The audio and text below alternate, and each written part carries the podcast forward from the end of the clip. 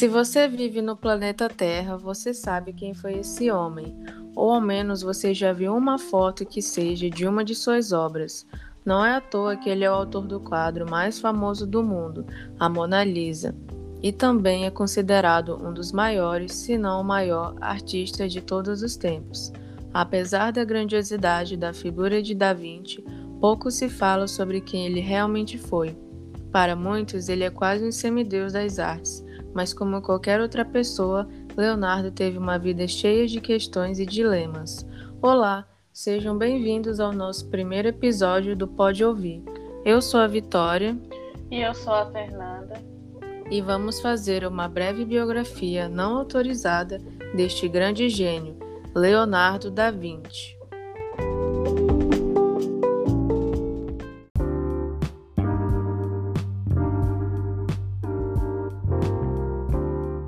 Para tentar entender o que se passava na cabeça dele, daremos primeiro um contexto histórico.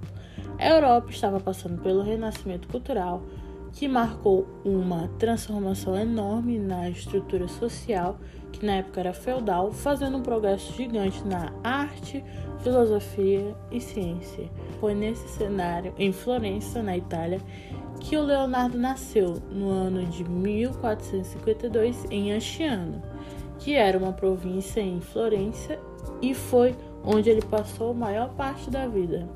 Não existia praticamente nenhum lugar na época que oferecesse um ambiente tão estimulante para criatividade como em Florença. Ela tinha a maior taxa de alfabetização da Europa e uma economia que misturava arte com tecnologia. Além disso, essa época em Florença foi considerada pelos historiadores como uma era de ouro para os bastardos.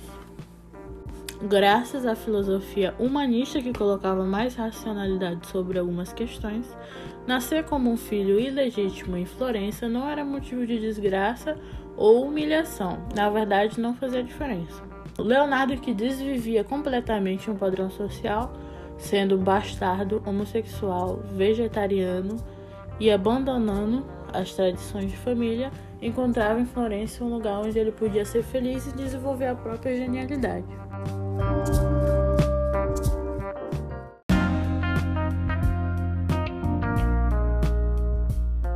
Ele não teve uma educação formal, pois vinha de uma família humilde e muito instável. Quando vemos um ícone histórico como ele, é natural que nós pensamos que pessoas assim geralmente vêm de famílias estruturadas e com certas condições financeiras, pois Da Vinci transpirava a arte, entendia de matemática, arquitetura, botânica, anatomia, ciências e engenharia. Certamente alguém assim foi instruído desde criança, certo? Errado. Como era um filho bastardo em uma família grande, ele precisou trabalhar desde muito cedo para ajudar a garantir o seu próprio sustento. Na época, ele pintava obras para grandes fazendeiros e, por conta do trabalho precoce e de origem humilde, nunca foi educado formalmente. Ou seja, Da Vinci dominava diversas áreas do conhecimento e sempre fez isso de maneira autodidata. Ainda assim, foi discípulo do escultor e pintor florentino Andrea de Verrocchio. São poucas as pinturas e estruturas de Da Vinci que ainda estão inteiras, porque sua produção foi bastante limitada.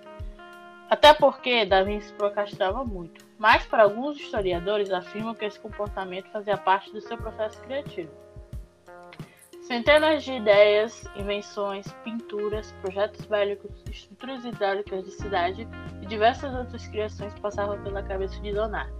E de fato ele gastava horas desenhando e escrevendo em notas para ele mesmo o detalhe de como deveria ser feita cada coisa. Mas a paixão de Da Vinci estava de fato em estudar e criar e não voltada para executar.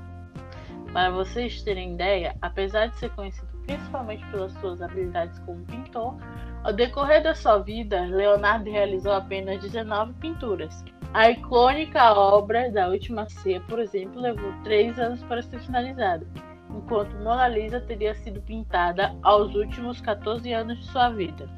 Alguns ainda alegam que ela nunca foi finalizada, A realidade é que a maioria das obras que eram encomendadas nunca saíram do papel.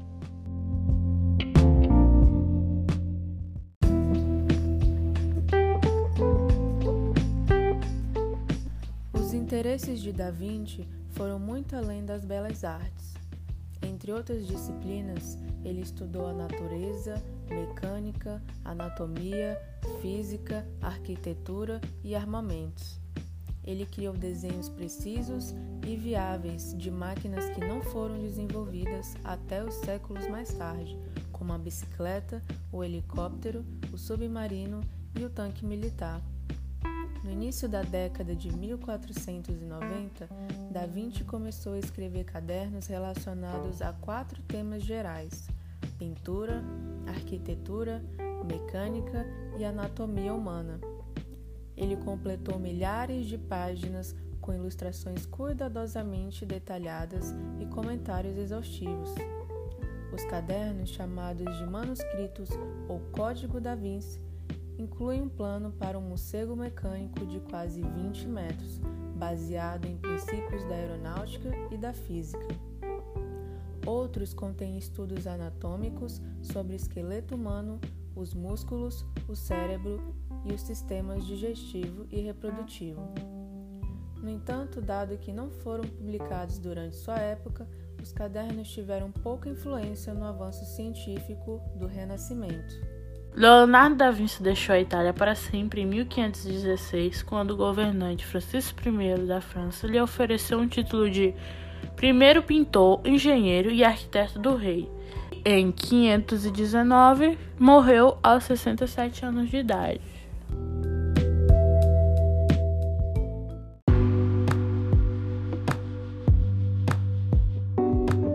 Por fim, o que podemos concluir é que Da Vinci foi sim um grande gênio, e sua vida pessoal apenas nos reforça o quanto esse homem de fato viveu à frente da sua época.